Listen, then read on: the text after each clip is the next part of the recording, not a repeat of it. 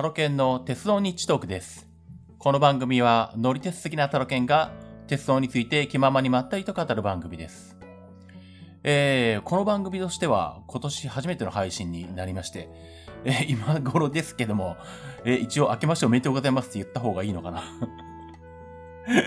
どうなんですかね。まあ、どうしてもあの、ね、コロナ禍で、まあ、緊急事態宣言だったりとか、あの、マンボウとかね、出てると、どうしてもまあ、外に出づらくなっていく回数も少なくて、まあ結構、あの、どうしてもこの話のね、ネタになるようなことが減ってきてしまうんですけど、まあ実際僕も、まあ、マンボウだ、緊急事態宣言だって言ってると間は、仕事で出かけたのはあったけど、まあ、あとはこの後に話す年末のコミケぐらいで、もう1ヶ月ぐらい全然電車に乗らない日とかも、日というか月とかもあったりしたぐらいでしたんで、本当にまあね、なんか引きこもってた感じがあるんですけどね。まあでもまあそれもやっと解除され、で、まあ今年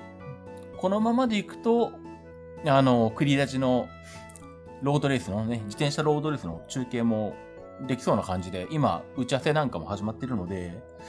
まあ、ひょっとすると、割と例年並みに今年は出かけることが出るのかなというところですね。うん。なんでまあね、そんなことも、えっと、まあ考えつつなんですけれど、まあえっと、とりあえずあれかな、先にお知らせというか宣伝をしとこうかな。あの新しい番組が始まっていまして、まあこれ、えっと、もともとはあの、アップルで、あの、アップルのポッドキャストで、あの、有料番組の配信ができるようになったっていうのがあって、まあそれを使ってみたかったので、まあ始めたっていう番組なんですけど、まあ、タロケン気ままトークという番組なんですね。で、週2回配信で、えー、まあ一応これは有料登録してくれてる方だけが聞けるという形になってます。えっ、と、内容的には、まあ、この番組とか、あとは他の番組で、えー、まあ、話さないような内容というのかな。うん、そこに、えっ、と、合わないような内容の、まあ、話を基本的にはしているということで。まあ、基本的には鉄道以外とか IT 系以外なんですけど、まあ、僕の日常的なこととかね、そんなことなんですけどね。まあでもたまに、まあどうしても、あのーね、ちょっと鉄道のことが入ってたりもしたりすることもありますし、まあ IT 系のことが入ったりすることもありますし、まあとはいえ、まあわざわざこの鉄道日特とか、まあ他の IT 系とかトレンドウォッチで話すほどのことでもないみたいなね、うん、ぐらいのものをまあ喋ったりすることありますね。まあもしくは本当にあの日常的な、あのプールの話とかね、あの、ジムでプールに、で泳いでいるんですけど、今。うん。まあそんな話とか、うん。まあ何気ない話とか、うん。あのーっていうことを話している番組です。で、まあそんな形で Apple Podcast で始めたんですけど、まあそしたらその、まあ、リスナーさんから声が上がりまして、この Apple Podcast の配信だけだと、Apple 製品持ってないと聞けないと。で、言われて僕も気がついたんですけど、そうなんですね。よく考えたら、iPhone か iPad か iPod Touch か、あと Mac か、しかも比較的新しめの OS? MacOS でも多分、最新のモントレーか、ビッグサー以降ぐらいじゃダメなのかな。モハベじゃ聞けなかったっていう話なんで、まあね、iPhone、iPad なんかもまあ iOS、iPadOS が新しくないと聞けないので、なんでまあ、そうすると Android で Windows とかだと聞けないと いう声が上がり、で、まあ、えーじゃあまあ、Apple 製品以外でもまあ聞けるものをなんか探したんですけど、まあそしたら、えっ、と、見つかったのが Patreon っていうアメリカのサービスで、まあアメリカのサービスとはいえ、えっ、と、日本語を交わされてるんで日本語でも使えるんですけど、まあこれホームページもあるし、あとはまあ iPhone、iPad、えっ、と iPhone アプリや、えっ、と Android アプリもあって、でまあ、えっ、と、割と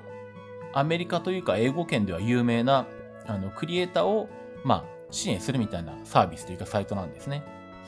で、そこの仕組みで、えっ、と、有料で支援してる、くれてる方だけに対して、ポッドキャスト配信ができるっていう機能があったので、まあ、それを使うことにしまして。なんで、えっ、ー、と、まあ、もしこれね、タロケンキンママトークを聞きたいけど、Apple 製品、えー、持ってないよとか、まあ、あとね、iPhone で聞きたいけど、Apple 純正ポッドキャストアプリじゃなくて、他のポッドキャストアプリで聞きたいとか、っていう場合ですと、このパトレオンのサービスの方に登録していただくと、聞いていただくことができます。まあ、どちらも、あの、リンクを貼っておきますけれども、えっ、ー、と、まあ、Apple Podcast の場合は、えっと、Apple 純正のポッドキャストアプリからだったら、あの、今聞いてもらってる鉄道日トークの、あの、画面のところに、なんか小さくアイコンがあって、なんかそこを押すと、あの、タロケンチャンネルみたいなのが出てきて、その中に多分タロケンキマントークってあるんで、Apple 純正のポッドキャストアプリだったらその画面からいけるんですね。で、えっ、と、Apple の場合は、えー、月額120円になっています。で、基本的に週2回配信。まあ、なるべく、えっ、と、木曜日、日曜日みたいにばらけさせるようにはしてますけど、まあ、えっ、と、スケジュールの都合で、あの、なかなか撮る時間ができないと、あの、日曜に2本配信されるようなこともあるんですが、まあでも、一応1週間に2本、えっ、ー、と、まあ、5分、10分、15分ぐらいいっても、ぐらいの長さの番組です。まあ、週2本っていうのは外さないようにしようと思ってるんで、まあ、それはえっ、ー、と、もう20、何回だ ?27、8回とかぐらい行ってるんですけどね、実は。配信回数としては。うん。まあ、今のとこは、えー、週2本を、えー、キープしてますね。で、えっ、ー、と、Apple 純正ポッドキャストアプリ以外で聞きたいという場合は、えっ、ー、と、パトレオンっていうサービス。これもリンク貼っておきますけど、パトレオンの方で、えっ、ー、と、まあ、タロケンを支援するっていうことでですね。まあ、えっ、と、遊びであの、支援ランクをたくさん作ってますけど、えー、中身は全部同じです。えー、なので、あの、一番安いのでいいんですけど、えっ、ー、と、パトロの場合は、ドル建てになってるんで、えー、1ドルになりますね。月1ドルになります。ただ、配信されてる内容は一緒です。強いて言えばあれかな、Apple Podcast の方が音質がいいかもしんない。Apple Podcast の方がですね、その、MP3 のデータの登録とかができなくて、ウェーブかフラッグで、しかもステレオで登録しろっていう仕様になってるんですね。なんでまあ、マイクは1個なんですけど、ステレオで、あのデータを登録してるし、まあデータも結構でかいまま。まあ配信されてるときは多分 Apple 側で勝手に圧縮してると思うんですけど、うん、その辺がどうなってるかわからないんですけどね。どれぐらい圧縮されてるとか、配信されてる形式は何なのかとかよくわかんないんですけど、まあ AAC ぐらいにはなってると思うんですけどね。で、まあパトレオンの方は、まあ MP3 でも、まあウェブでも登録ができるんですけど、まあそんなに、あの、そんなに高音質で、あの、この、お届けするほどの内容でもないので、別に音楽かけてるわけではないですし、なんでまあ普通に MP3 で圧縮して、まあこの番組と同じ程度の圧縮率で、モノラルで送ってお送りしてますんで、まあ、それぐらいかな。あとはあれか。Apple Podcast だと、その Apple の Podcast の仕組みとして、あの、お試し期間っていうのが設定できるんで、そっちの方で、えっ、と、2週間無料お試し期間っていうのがあります。なんで、まあ、やろうと思えば、えー、2週間の無料お試し期間の間に、えー、これまでの過去配信全部聞くっていうのはできるんですけど、別に、えっ、と、遡って聞くことはできるんで、で、そのまま、えっ、と、解約しなければ、えー2週間後から月120円取られるのかな、うん、っていう形ですね。で、パトレオンの方は申し訳ないんですけど、そのお試しっていうのがないので、まあ最初からあの有料登録していただかないと聞けないということにはなるんですが。で、まああとパトレオンの方はあの、まあもしあの、お気持ちがあればですけど、お気持ちがあればっていうかなんだ、まあ別に、あの、まあもっと、あの、支援してやろうじゃないかという方がね、いらっしゃれば、そういう豪豪気な方がいらっしゃれば、2ドルとか、2ドルといくら作ったんだっけ ?3 ドル ?5 ドル ?10 ドル？忘れた。なんか10ドルぐらいまで作ってやると思うんですけど。えー、10ドル支援していただいても、えー、年が送られるだけで、えー、特に、え、それ以外は変わりはないです。ということなんで、まあ、1ドルでいいと思うんですけどね。はい。まあ、パトレオンの方も、まあ、もちろんユーザー登録とかはあるんで、ユーザー登録していただいて、まあ、引き落としのクレジットカードを登録していただいて、そうすると、まあ、そのカードから月1ドルが引かれるよっていう形になってるんで、まあ、えー、もしよろしかったらですね、あの、ご登録いただけると、えー、嬉しいなと思います。という感じでですね、まあ、ここまでは宣伝で、まあ、あと、今回お話しする内容として、まあ、前回お話ししたのがね、北海道の時の話なんですけど、まあ、それ以降、えー、行ったと言えるようなものというかね、鉄道に乗ったって言えるようなものとしたら、もう一個くらいしかないんですけど、えっ、ー、と、まあ、去年の年末に、コミケ99がありまして、まあね、久々の開催でもあるし、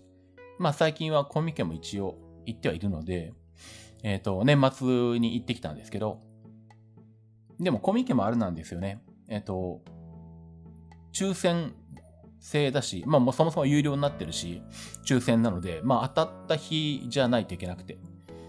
で、結局なんだ、30日にだけ当たったのかなうん。で、えっ、と、まあとはいえ泊まりで行ってきたんですけど、まあその翌日、えー、まあただ帰ってくるのももったいないので、まあ、ホテルとか安いのでね、もう一泊、一泊でも二泊しても、本当に一泊が3000円台とか、秋葉原の近くでそれぐらいとかだったんで、もう別にまあ2泊してもいいやと思って2泊してきたんですけど。なんで、えっ、ー、と、29日に、まあ、うちを出て、まあ、新幹線で行って、で、その夜は秋葉原に泊まり、で、翌日の30日にコミケに行って、で、帰ってきてまた秋葉原のホテルに戻り、で、31日はまあ静岡に帰るだけだったんですけど、まあ、さすがに帰るだけじゃもったいないので、まあ、せっかくなので前から行こう行こうと思いながら、行けてなかったあの、千葉方面の乗ってない路線を一通り回ってきたという感じなんですね。まあ、その辺の話をしようと思うんですけど、まあ、えっと、まあ、まず、えっと、まあ、順番にね、効率よく回ってきたかったので、順番に。えー、でも結構、キツキツの乗り継ぎで行ってきたんですけどね。うん。えっと、昼前11時台に秋葉原を出て、で、とりあえず西船橋まで、えー、総武線で行ったのか。総武線の普通で行って、で、西船橋から、えっ、ー、と、東洋高速あれに乗ってなかったので、えっ、ー、と、東洋高速に乗って、まあ、あの、東西線と直通して運転している、あれですね。あ、でも今直通運転少ないのか？うん。西船橋折り返しの方が多いのか。うん。まあ、えっ、ー、と、まあ、東洋勝田台まで。うん。東洋勝田台までですね。言えたないな。節が回ってないですけど。うん。えっ、ー、と、まあ、乗車時間としては20分程度なんですけど、えー、そこを、えっ、ー、と、西船橋から乗ってきまして、まあ、これで東洋高速鉄道は環状となりました。で、そこから京成の勝田台まで歩いて、えー、次に目指したのが、あの、ヤママンっていうね、えっ、ー、と、あれは不動産会社になるのか。うん。ヤママンが、えーと、自分の住宅地で、えっ、ー、と、走らせているというかね、その、作ったその住宅地の、まあ、住民の方の、まあえー、交通機関として走らせている、あの、ユーカリが丘線っていう、まあ、モノレールか。うん、モノレールかなうん、ですね。うん。まあ、あれを、えっ、ー、と、乗ってきまして。まあ、あれね、ちょっと一風変わったところで、で、しかもなんだろう。あの、大江戸線みたいに、えー、テニスのラケット上に環状運転？環状運転するけど、まあ、戻ってきたらまた折り返すみたいなやつ。うん。ああいう形で走ってるんですね。で、しかも単線で、えっ、ー、と、一方通行しかないみたいな。うん。そんな感じなんですけど。まあ、えー、ここ前々からちょっとね、面白そうなんで行きたいなと思ってたんですけど、まあ、やっと行ってこれまして。まあ、そんな形なので、まあ、勝田台から京成に乗って、えー、3分でユーカリが丘に着き、で、ユーカリが丘からこの山マンに乗ってきたと。まあ、ぐるっと一周してきた形ですね。で、まあ、えっ、ー、と、で、その後目指したのが、えっ、ー、と、芝山千代田。えー、ということで、えっ、ー、と、まあ、芝山鉄道ですね。なんで、また、京成に乗って、えー、京成成田に行って、で、京成成田から、えー、芝山千代田まで、もうこれも9分とかですけどね。うん、13時間は非常に短いですけどね。うん、で、芝山千代田まで行ってきました。芝山千代田は終点が公開機なんですけど、もう敷地と、敷地としては本当に、あの、成田空港の敷地からすぐ目と鼻の先のところにあって、もうホームから、あの、空港の、まあ、中期している飛行機とかのね、あの、が近くにあるやつなんかよく見えるんですけど。まあでも、本当に乗客は少なくて、まあね、今度は年末で昼間だし、あの、時間帯的にもまあ空いてるってこともあるんですけどね。うん。まあ、あの、本来、まあ、住宅地路線住宅地路線？なんだそれは？都市近郊路線のはずなんだけど、えー、結構人は少ないっていうね。まあ、通勤通学時間帯の平日とかだったらまた違うんでしょうけどね。うん。まあ、そんな形で、えっ、ー、と、ゆっくりと、ホームからまあ、成田空港を眺めたりとか、まあ、駅の周りをちょっと眺めたりとかして、えー、行ってきましたね。まあ動画撮ってきてるんで、まあなんかの形でまた YouTube にアップするかもしれないですけど、まあいつのことになるのかわからないので、まあえっ、ー、と、気ま、気長にお待ちいただければと思います。で、えっ、ー、と、で、その後ですね、えっ、ー、と、行きたかったのが、えっ、と、京成の東成田駅。まあ、元の成田空港駅なんですけどね。まあ、今の場所に成田空港駅が移設されて、えー、より近くなったんですけど、で、まあ JR なんかも乗り入れするようになったんですけど、そうなる前に、えー、成田空港だった駅が、まあ今は盲腸線みたいな形でですね、えー、走ってまして、まあ、えー、そこに、えっ、ー、と、行ってきました。で、えっ、ー、と、あ、そうだ、だからまあ、要は、うんと、東成田、うんと、京成としては東成田が終点なのか。で、ただ列車としては、そのまま芝山千代田、芝山鉄道乗り入れて、芝山千代田に入っていくので、まあ列車としてはなんだ、あの、中間駅みたいになってるんですけどね。うん。ただまあ、京成としては、えっ、ー、と、東成田が終点という形なんですが、まあ、さっき言ったように、もともと東、えっ、ー、と、成田空港として、あの、もともと東成田になる前に成田空港として開業したというだけで、今はあんまりこう、利用価値がないというね。まあ、成田空港のあの職員の方とか、そういう方は使っているのかもしれないですけども、空港アクセス駅としてはまあ一般的には考えられてないので、まあ本当にあの、線路も2面4線なんだけど、1面はもう潰してて使ってないっていう状態で、まあホームもね、反対側のホームはもう電気もついてないという形で、まあちょっとね、廃墟っぽい感じにすらなってるっていう、ちょっと独特の雰囲気の駅ですね。で、まあ、渋谷 M 千代田から戻ってきて、その東成田で降りて、で、地上に出まして。まあ、改札出たら、あの、まあ、無駄にコンコースとか広いので、なんか、ブラブラしてる人たちとか結構いましたけどね。うん。まあ、近所の人なのかもしれないんですけど。で、まあそこからまた電車に乗って戻ってもいいんですけど、それだとちょっと面白くないので、なんかないかなっていうので、まあ最初はあの、成田空港のターミナルまで歩いても10分ぐらいで行けるんで、歩こうかなと思ってたんですけど、よくよくネットとかいろんなところで調べたら、あの、成田空港内の、えっ、ー、と、シャトルバス、えー、連絡バスですね、空港のターミナル間を走ってるやつ。あれのバス停が近くにあると。で、普段はそこ止まんないんだけど、乗客がいればの止まっての押してくれると。まあ、あるいは、えー、と、そこの東成田のバス停で降りたい場合は、あの、まあ、ピンポンって押せばいいのかな？押すのあったっけあれ。うん。が、運転手さんに言うのかな？わかんないけど、まあ、とにかく降りたいですっていう、あの、主張すれば、えっ、ー、と、止まって降ろしてくれるけど、普段は通過してますっていう、そういうバス停があって 結構、あれも、あの、あんま知られてないみたいなんですけどね。一応動画とか写真とか撮ったか。まあ、SNS 見てくれてる方はね、あの、いちいちそういうところもアップしてたんで、まあ、Twitter とか Facebook とか、インスタ見ていただいてる方は、そこで見てるかもしれないんですけど、まあ、そこのバス停に、えっ、ー、と、行きまして、で、そこから、えー、成田空港のターミナルまでバスで行って、まあ、空港内のシャトルバスだから、無料ですよね。ただなんですけどね。で、えっ、ー、と、成田空港駅から、えー、今度は JR で、えー、千葉方面に向かいまして、で、えー、っとですね、このまま帰ったわけではなくて、もう一個乗りたいのがあって、あの、千葉モノレール。千葉モノレールの千代台方面ですね。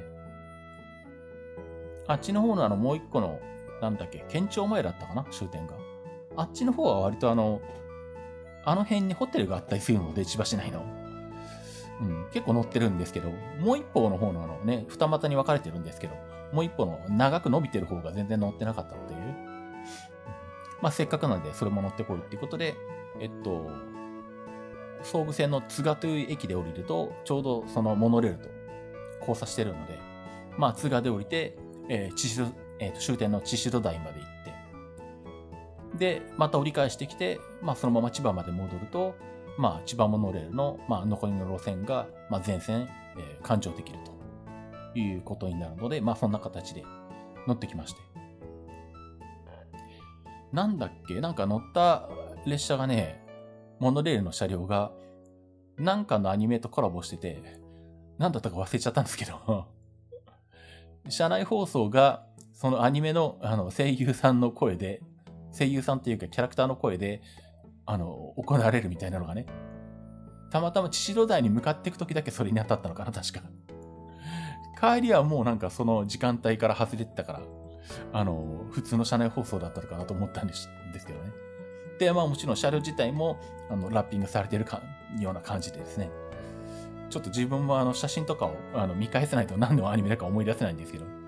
うん、あ、なんだ、こんなこともやってるんだねっていうね。結構でも千葉モノレールってアニメコラボ好きですよね。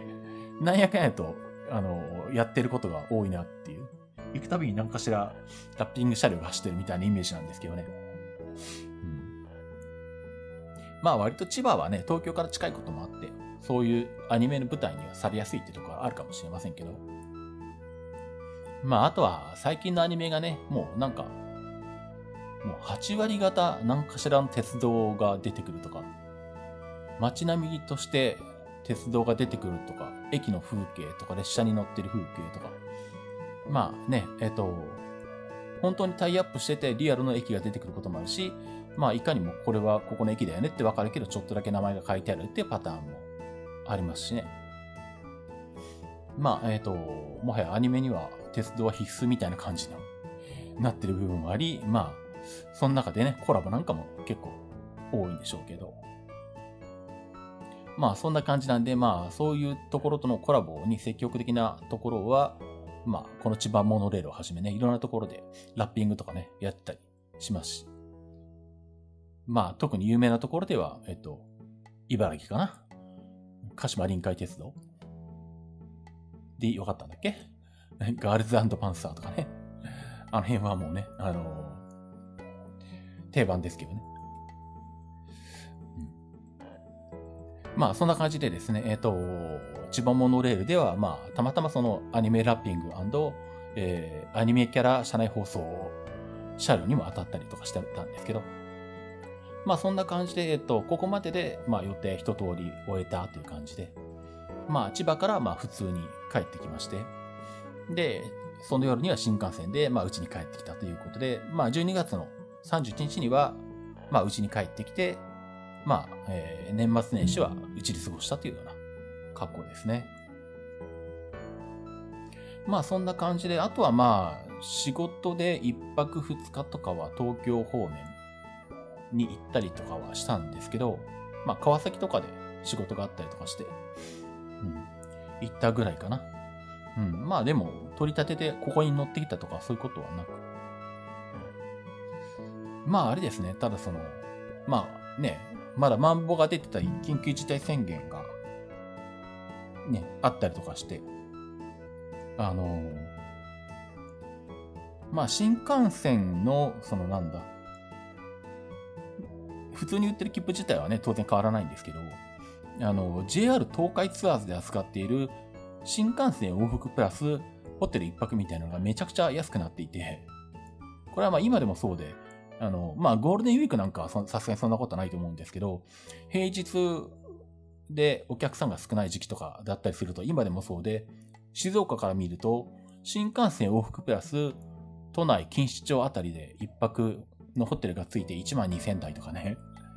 もうほぼ新幹線が、あのー、ね、片道6000ぐらいするんで、もうほぼホテルタダじゃんみたいなのがあるんですけど。うん。なんでまあね、仕事でもね、それがあって、さすがに、ここ、そこまで安いと、あの、エクスプレス予約を使わずに、あの、そのツアーで行った方が、ツアーというかね、うん、そのパッケージで行った方が安いので、相当安いので、まあ、それを使ってね、行ってきたりとかしたんですけどね。で、条件もすごい良くなってて、通常だと、まあ、例えばホテル付き12,500円とかいうのがあったとしても、光を使う場合は700円プラスですよとか。で、グリーンの場合は、えっ、ー、と、小玉のグリーンだったら500円プラスで乗れるけど、まあ光のグリーンは乗れませんとか、光のグリーンだとさらにプラスアルファ高い千何百円とかですみたいなのになってることが往々にしてあるんですけど、まあさすがにやっぱりコロナ禍で、あの、お客さんが少ないんでしょうね。光も加算料金なしで、で、光のグリーンも500円だったかな、確か。700円だったかな忘れちゃったんですけど。もう、そんな感じなので、あの、光のグリーンに掛け捨て乗れるみたいなことになってたので、まあ、それだったらもう光のグリーンでいいやっていうことでね。あの、その時は光のグリーンで行ってきたんですけどね。通常だったら、まあ、あの、ね、エクスプレス予約の、あの、小玉早徳で、まあ、小玉のグリーンだったら、まあ、一般に買った時の指定席と変わんない金額で乗れるので、小玉のグリーンはよく乗るんですけど、機械のグリーンは、まあ、なかなかね、乗る機会がないので、まあ、こういう時はせっかくなんでね、あの、乗っとこうと思って乗ってきました。あ、あとそうそう、光のグリーンで思い出したんですけど、あのそのエクスプレス予約のポイントがずっと溜まってるんですよね。で、まあそこそこね、なんだかんだ言っても、えっ、ー、と、エクスプレス予約は回数使ってるし、で、特に本当は去年の6月末で、えー、無効になるはずのポイントが、まあコロナ禍であるっていうこともあって、有効期限が1年伸びてるので、あのー、去年まで、去年の6月までで貯めたポイントもまだ有効のままになってるんですよね。通常だと、あの、6月30日で1回有効期限が切れるんで、うん。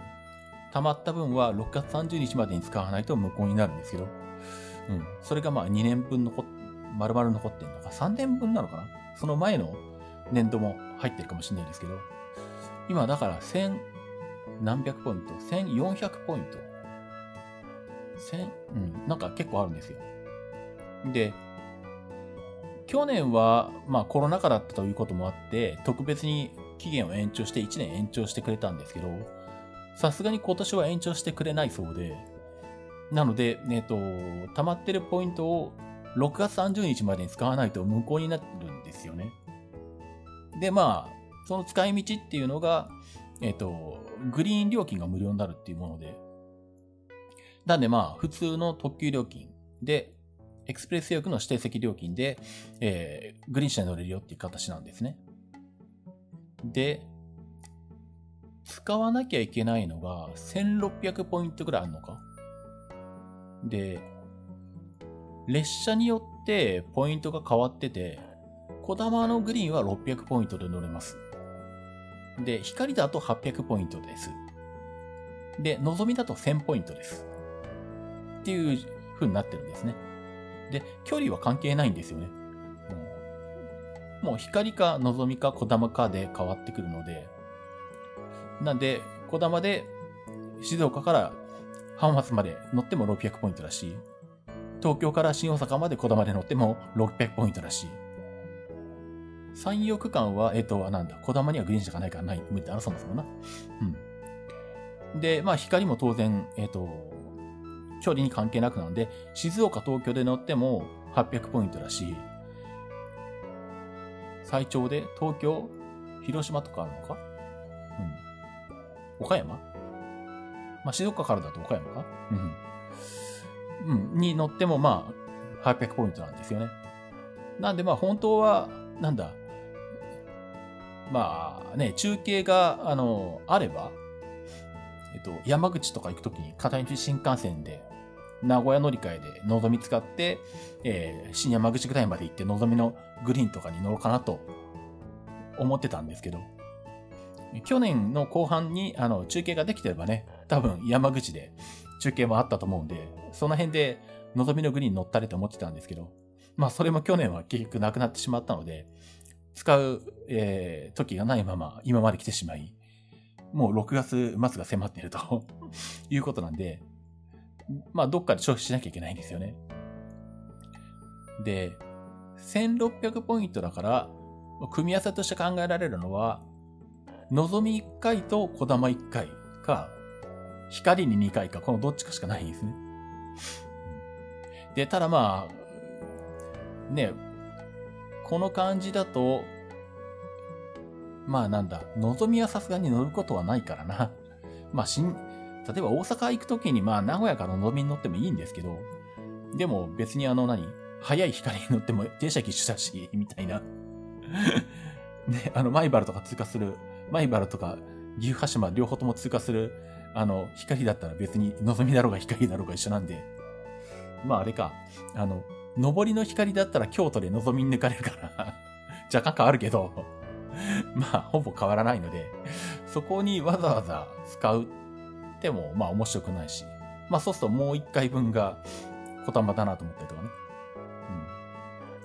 うん。なんでまあ、とはいえ6月までに岡山とか広島とか山口とか九州とか、新幹線で行くことも多分ないので、まあまあ、望みは多分乗る気がなさそうだなと。なんでまあ、光2回で消費できないかと考えてまして。で、今のところ中継で、あの、まあ2個ね、中継の予定があって。で、まあ、北海道に来そうなんですよね。6月中に。で、まあ、北海道に行くんですけど、えー、っと、なんだ。えー、大阪にも行きたいと まあ、えっと、大阪でイベントがあって、大阪であの、江口久志さんの、あの、レコード店っていうのがあって、本当はこれ東京でもやってて、東京でやってる時東京行ってたんですけど、なんだかんだ現地での予定だったりとか、いろんなスケジュールの都合で行くつもりが行けなくて行き損なったんですよね。で、どっかのタイミングで江口久志さんの、まあ、えっ、ー、と、そういうイベントには行きたいなと思ってたし、まあできたらね、ご本人お会いしたいなとか思ってたりしたんですけど。なんでまあ、去年、一昨年ぐらい、去年の前半ぐらいか。うん、1年前ぐらいから、あの、江口久志店とか、そういう江口久志なんとか店とかっていうのは実は行こう行こうと思って、狙ってはいたんですよ。去年、1年前の1月とかなんか山形とかであったりとか、結構パラパラとやってるんですよね。で、まあそんな感じで東京で行こうと思ってたら予定が狂って行けなくて。で、見たら、えっ、と、北海道の中継に行く時に、えー、まあ飛行機を関空から行くとちょうど寄ってこれるかみたいな感じのタイミングがあったので、まあ、そこで新大阪まで新幹線に乗るから、まあそこで一回、えっ、ー、と、エクスプレス予約のそのポイントを使って、まあ光のグリーンで行こうかなというふうに思ってるんですけどね。あともう一回はでもあんまり長距離新幹線乗るとこなさそうな感じもするんだよな。うん。なんでまあ、まあその場合はしょうがないからもう東京静岡間とかで光乗って使うかとかね、いうふうには思ってるんですけど、まあもうちょっとね、いろいろ、あの、動き出したりとか、うん、まあ、大阪方面とかね、行くことが出てくればね、そういうところで使うかもしれませんが、うん。まあ今のところはまあその1回ぐらいかな。ああ、でもまああれなんですよね。そう。まあもう一個あの、ね、ツールド熊野が今のところやる予定なので、5月の後半に熊野に行くんですけど、まあ行きは普通に名古屋から特急南紀に乗り換えて新宮まで行くんですけどね。あの、あ、そういえば昨日、昨日か今日初めて知ったんですけど、あの、南紀って、あの、ワイドビュー南紀からただの南紀に変わったんですね。なんか時刻表見てもなんかワイドビューって書いてないなと思って、単に省略してあるのかなと思ってたんですけど、よくよく見たら、えっと、今年の春の時刻改正からワイドビューっていうのが取れましたっていうのが書いてあって、あ、だからワイドビューって書いてないんだと思ったんですけどね。だからまあ、ヒダもワイドビューじゃないし、まあ多分シンナーのもワイドビューじゃなくなったのかな確認したいんですけど、どうなんでしょうね。多分、ヒダと南紀に関しては、あの、新しいハイブリッドディーゼルの HC85 が入ってくるんで、多分その都合でワイドビューを外したんだと思うんですけどね。シナノはとりあえず今んところまだ383件から変わらないから、まあ、ワイドビューがついてても別におかしくはないんですけど、まあ、それはまたちょっと後ほど確認したいと思います。まあ、そんな感じで、えっと、南紀に乗るんですね。で、あ、そうそう。まあ、ついでに言っとこうかな。えっと、今の HC85 なんですけど、で、ただまあなんだ、もう去年、一昨年ぐらいから、南紀と飛騨に HC85 が入ってきて、今のキハ85を置き換えるって話が出てたので、もうてっきり今年熊野に行く気があれば、まあ、ね、全列車が HC85 になってるっていうことはないとは、あの、ないで、ないとは思うんですけど、あの、もう何機の運用1本ぐらいは入ってるのかなと思って、そしたら場合によっては HC85 になる可能性あるのかなと思ってちょっと確認してたんですけど、そしたらまだあの、正式運営に入ってなかったんですね。HC85 が。どうも、えっと、7月からやっと初めてヒダで運用に入るということなんで、まだ、えっと、5月6月の段階では、何機はまだキハ85しかないということなので、えっと、えー、今回の熊野ではキハ85に確定しましたね。うん。なんでまあそんな感じで、行きはまあね、東京まで新幹線で行って、まあ、東京までじゃない、名古屋名古屋まで新幹線で行って、名古屋からまあ日高なと。まあそれでも朝結構早いので、ちょっと、うん、どうしようかなって今思ってるんですけど朝10時1分の飛騨3、えっ、ー、と、南紀3号で行くんですけど、それに静岡から行こうとしたら、8時台に乗らなきゃいけないのかな新幹線に。静岡から。うん、ちょっと辛いから、うん、どうしよう、名古屋に泊まろうかなとかね。うん。でもそうすると、新幹線から在来線特急に乗るとき、乗り継ぐときは、当日だったら乗り継ぎ割引が効くけど、日をまたぐと乗り継ぎ割引が効かなくなるので 名古屋で一泊すると、飛騨が乗り継ぎ、あ、飛騨じゃないや。南紀が乗り継ぎ割引じゃなくなるんですよね。うん。って考えると、それも微妙かと思ってるとか。もうそれかいっそのこと、あの、松坂ぐらいまでまた行ってようかなとかね。昔ちょっとやってましたけどね。なるべく朝早く起きるのを遅らせるために。うん。まあ、それも、うん、どうかなと思って。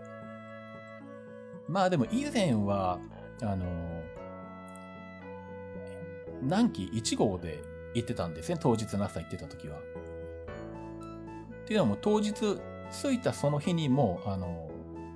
TT っていう、あの、タイムトライアルっていう、あの、川べりを走るだけの、まあ、距離は短いんですけど、えー、まあ、中継がもう当日からあったんで、それに間に合いの行くには午前中に着いとかなきゃ12時までに着いておかなきゃいけないってことだったんで、そうするともう、飛騨1号とか乗らなきゃいけなくて、そうすると、それに間に合うように、静岡を出るにはもう、始発の、始発光の始発か。小玉の始発はもう一本前にあったのかな？かもしんないんですけど、うん。もう6時台ぐらいの光に乗ってたんですけど、7時台かな？で、まあ乗り継ぎが結構悪くて、名古屋で4、50分待ちとかになってたんで、早い割に無駄な時間が結構長いみたいなことになってたんですけどね。まあただ今回は、あのー、現地の会場の関係で、まあタイムトライアルがなくなったので、えっ、ー、と、着いた当日は中継がないんで、まあ2時ぐらいでもいいよってことだったんで、そうすると、何期、何期3号でも間に合うんですね。まあ、新空1時半くらいかな。なんでまあ、そうすると、まあ、名古屋10時1分発。まあ、それでも8時台に乗るんですけど、静岡もね、新幹線を。まあ、ちょっとどうしようかなと思いつつ、今考えてるところなんですよね。とは言ってももうあと10日もしないうちに1ヶ月前になるから切符は買わなきゃいけないんで、まあね、決めとかなきゃいけないんですけどね。まあまあ、行きは、まあ朝早いけど、しょうがないんで、まあね、明日静岡から行くかなっていう感じでは今思っちゃいるんですけど、まあ、えー、まあそんな感じで行きはまあ素直に行くとして、まああとはね、まあその、どうしても新型コロナのことが、あの、ね、頭の片隅に出てくるので、まあ、行きはあんまり寄り道しない方がいいのかなっていうのもあったりしますんで、まあ、行きはマスク行こうかなと思うんですけど、まあ、なんせ単純往復が嫌いなんで、帰りは大阪もあるかとか今思ってたりとかしてたね。で、まあ、もちろん大回りなんですけど、大阪に、大阪回るっていうことは、まあ、黒潮で、新大阪まで行って、新大阪あたり泊まって、で、まあ、新幹線とかでね、帰ってくるみたいな話なんですけど、ただなんだろうな、えっと、乗車券をどうやって安く、あ乗車券をどうやって買ったら安くなるかみたいなのを計算すると、あの、意外とそこまで差がないんですよね。乗車券だけ見ると、静岡、名古屋、新宮で片道7000円ちょっとで、で、片道大阪回りにすると、片道切符の最初が静岡、名古屋、新宮、新大阪、名古屋。で、ここでぶつかるから1回1枚で、で、この後、名古屋から静岡。まあ、連続切符にすると有効日数も伸びるんですけど、そうすると1万5千円台ぐらいです。乗車券だけ見るともう1000円ぐらいしか差がないんですよ。まあ、あとは特急料金なんですけど、まあでも黒潮も B 特急料金で何期より安いし、割安だし、うん、とかね。まあ、あと、まあ帰り大阪、そう。で、その帰り大の大阪から帰ってくる時のところでさっきのエクスプレスヤブのグリーンの光で使おうかなとか思ったり考えてですね。でもそこをエクスプレス予約の光で使ってしまうと、えー、黒潮の乗り継ぎ代引きがなくなるなとかね 在来線から新幹線の場合は翌日でもいいんですよねだから新大阪で一泊してても、あの、黒潮は乗り継ぎ割引効くんですよ。で、あと大阪に行くんだったら、まあ行きたいところが、とりあえずあの、前に行こうと思って寝坊して行けなかった近鉄五瀬線。近鉄割って五瀬線だけ乗ってないんで、あそこ乗ったら近鉄環状なんですけど 前寝坊して、あの、起きるのが遅くなって、合成線だけどうしても乗れなかった、諦めて帰ってきたことがあるんで、あるので、そこ行きたいんですけど。じゃあ、まあ、仮に黒潮で新大阪に出て、で、新大阪で泊まって、で、まあ、翌日静岡に帰ってくるまでに、まあ、合成線に乗ってくると。まあ、帰ってくるのは夜夜でもいいので、まあできたらね、他にも大阪あたりで乗ってないところは乗りたいんですけど。で、えっと、五瀬線に行くとすると、まあ、大阪っていうか奈良。あそこは奈良でいいんだよな、多分。うん、奈良だよね。うん。なので、じゃあ、まあ、黒潮は新宮から新大阪で指定席買って、で、乗り継ぎ矢引きを聞かすために、新大阪、京都の新幹線の重積特急券を黒潮と合わせて買って、で、黒潮を、えー、新幹線乗り継ぎ割引で半額にして、うん、それでも、えっと、安くなるはずなんですね。あの、東えっと、新大阪京都間の新幹線特急料金よりも、えっと、黒潮が半額になることで安くなる料金の方が大きいので。で、えっ、と、で、新大阪に泊まって、新大阪から新幹線で一駅京都まで行って、京都から近鉄京都線で降りてきて、で、合瀬線に乗ってきて、で、また京都に戻って、京都からまあ、光で静岡に帰るとか。まあ今、ちょっとそんなこと考えてるんですけどね。まあまだプランはちゃんと練ってはいないんですけど、まあそんなことをやれば、うまいことエクスプレス薬のポイントも消化できるのかなということを考えてるところです。まああと大阪は本当にやっぱりどうしても東京よりは行く機会が少ないのもあって、あの、ね、全然乗ってないところが多いので、まだあの、大阪メトロすら全然乗ってないっていうね、状態なんで、まあ大阪メトロとか、あと、本当は子供の頃に多分乗ってるんだろうけど、あの、小さすぎて、あの、記録がないっていうね。あの、北大阪急行電鉄とかね。あの、親から子供の頃に聞いた話では、大阪万博にあの新幹線で連れてってるからっていう話を聞いたので、行ってるらしいんですけど。そうすると多分北大阪急行電鉄はその時に乗ってるはずなんですけど、多分2歳とか3歳なんでわかんないっていう。もう。なんでまあそこは一応記録書は載ってないことをしてるんで、まあその辺もできたら乗りたいなとかね。うん。なんでまあちょっとこれからその辺は、まあ昼過ぎにね、起きて、どこまでできるのかっていうのはあるので、ひょっとしたらそんな時間なくてごせ線行って終わりかもしれないんですけど。まあちょっとその辺はこれから計画考えようかと思うんですが、まあ、とりあえず直近でどっか遠出しそうなのはそれですかね。ツールドクマの5月の後半。5月の終わりですね。最後の週ぐらいですね。で、その後に6月に入って、2週間後に、まあ、北海道の、うん、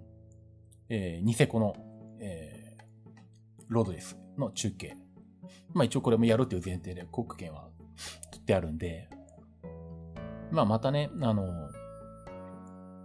詳しくはまたお話ししたいと思うんですけれど。まあ一応そんなところが、えー、今のところの予定です。まあ、えっ、ー、と、そうですね。まあ、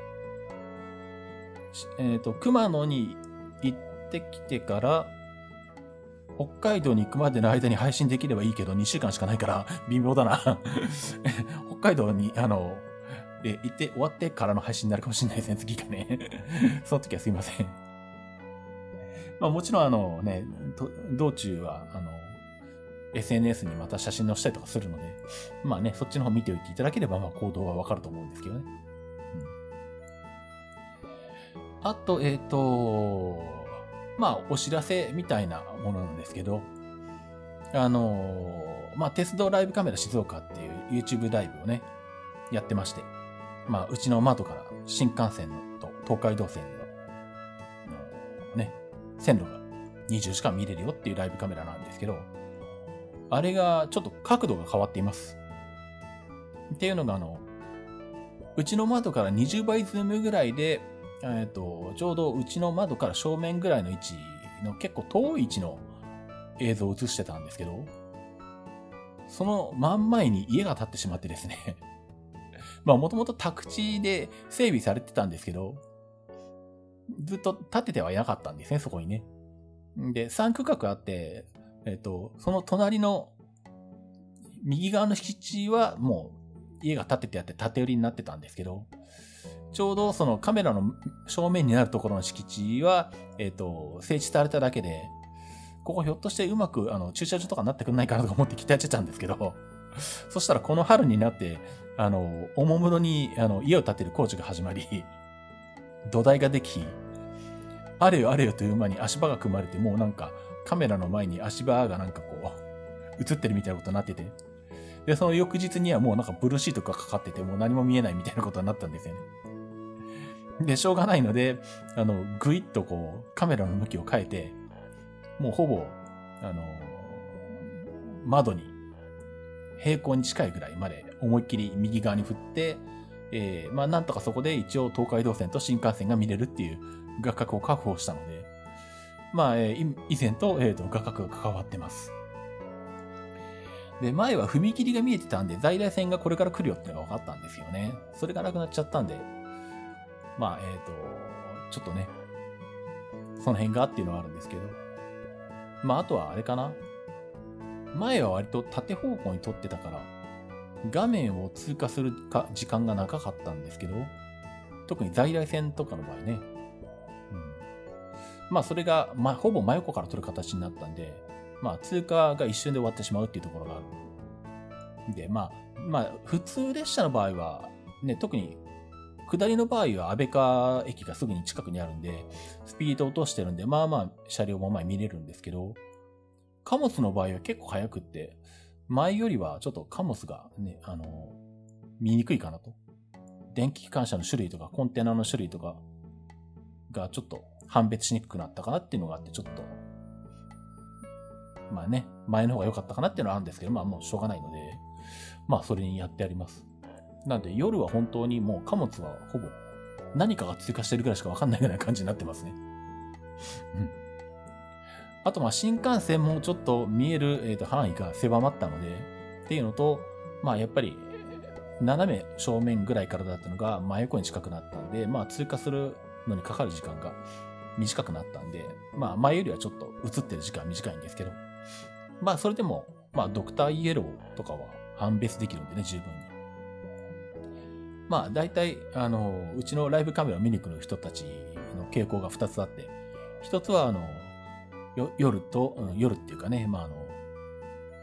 下りのサンライズ通過と上りのサンライズ通過。下りは静岡を12時20分発だから12時24分5分ぐらいとかかなに下りが通過していって、で、上りは静岡を4、えっと、朝4時38分発ぐらいだったかななんでまあその4、5分前に上りが通過するのと。まあそれを見送ってる人たちが多いのと、あとはまあ、ドクターイエローが走るとき。まあ、えっと、ライブカメラのあの、概要ページにはね、大体の時間は書いてあるんですけど、まあ、ドクターイエローが走る場合は、このパターンの、かこのパターンの時間で来るよっていうのがあって、まあ、見に来る人たちはその辺の情報にも詳しいので、まあ、ドクターイエローが走る日は、まあ、それを見に来てるみたいな感じで、まあ、皆さん見ていただいてます。で、ただまあね、えっと、やっとチャンネル登録者数が600人を超えたところで1000人に全然届かないんですよね。なんでちょっと1000人いかないと全く収益が発生しないので、まあね、もうこの番組聞いてらし、いただいてる皆さんは、もちろんチャンネル登録していただいてるとは思うんですけど、思うんですけど、大事なことなので2度言いましたがまあもしまだとかね、あとあの、別チャンネル持ってるけど、そっちはチャンネル登録してないとかだったら、それでもちゃんとカウントされるんで